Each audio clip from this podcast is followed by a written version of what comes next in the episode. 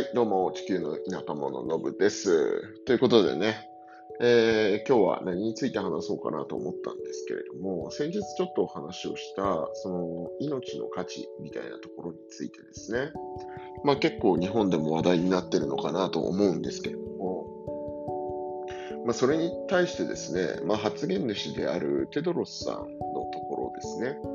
えー、まあ、エチオピア現地の人はややね、ちょっと違った見え方がしてるみたいで、まあ、たまたまあのテドロスの話話題になってるね、みたいな話をしたときにですね、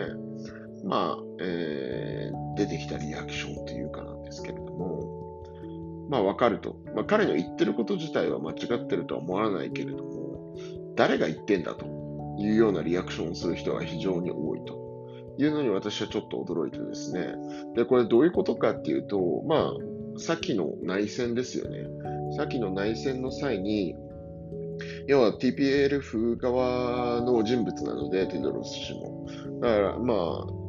連邦政府によってね、テグレイの人たちが殺されるということに関しては、ものすごく彼のポジションも発言力というか発信力も使って、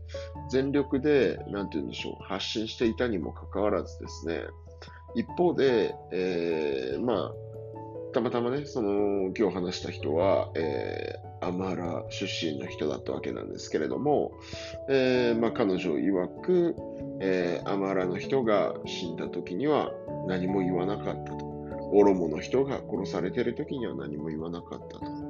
にもかかわらず、テグレの時にだけ、えー、ことさらにオーバーリアクションをしていた人物が、その彼自身が、その、なんて言うんでしょう、レイシストというか、まあ、そういう部分を持っていると。にもかかわらず、うん、彼がそこに言及しているのが、なんか非常に、なんというか、気になるというか、印象的だっていう話を聞いて、まあ、確かにそういう見え方もするのかななんて思って聞いていたんですけれども、まあ、やっぱりこういう問題についてですね、いや、なんて言うんでしょ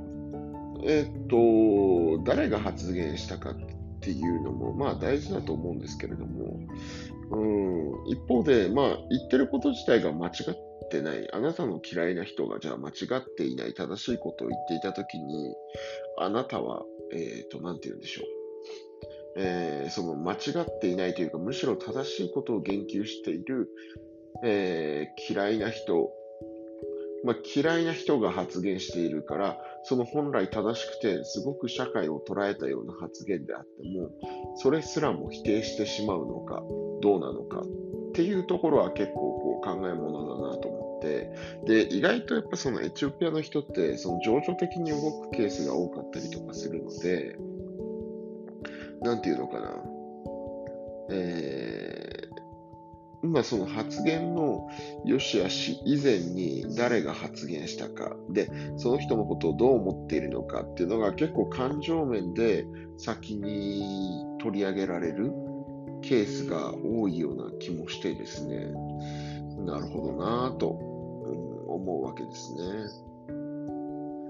まあ、確かに、その、内戦の時にモテドロス氏の発言っていうのが、かなり TPLF 寄りの発言をしているなっていうのは、えー、こう、まあ、あんまり客観的ではないのかもしれないですけど、私、エチオピア国内に行って見ていて感じることも多かったので、うん、まあ、それはそうだろうなと思った部分も多分にあったっていうところが現実だったわけですね。だからまあ、その辺面白いなと思って聞いたという話ですね。結構やっぱりこの発言に関しては、なんかこう日本のメディアでも多少なりとも、えー、取り上げられてたりするのかなとか思うんですけれども、うん、やっぱりね、難しいというか、えー、本来どうあるべきかみたいなところ含めて、えー、なんて言うんでしょう、変なバイアスをかけずに、シンプルに誰の言葉でもいいけど、言葉として聞いたときに皆さんがどう思うかっていうのがすごく大事で、エチオピアの人もね、誰が発言したかではなくて、えっ、ー、と、まあ、その発言の内容。で、それが良くも悪くも発言力のある人で世界に拡散されているのであれば、まあ、たとえそれが嫌いな人であっても、良かったとするのがいいんじゃないのかなと、個人的には思ったというお話でした。はい。皆さんはどう思いますか？なんかね、ことわざとかでもありますよね。えー、罪を憎んで人を憎まずみたいなことだと思うんですよ。まあ日本人もどちらかというとあれなのかもしれないですけどね。えー、罪を憎んで人を憎まずというよりは罪も憎んで人も憎むという感じなのかなと思うんですけれども。まあ、どうなんでしょうね。うん、個人的には結構面白い問題提起だなと。こちらについてもですね。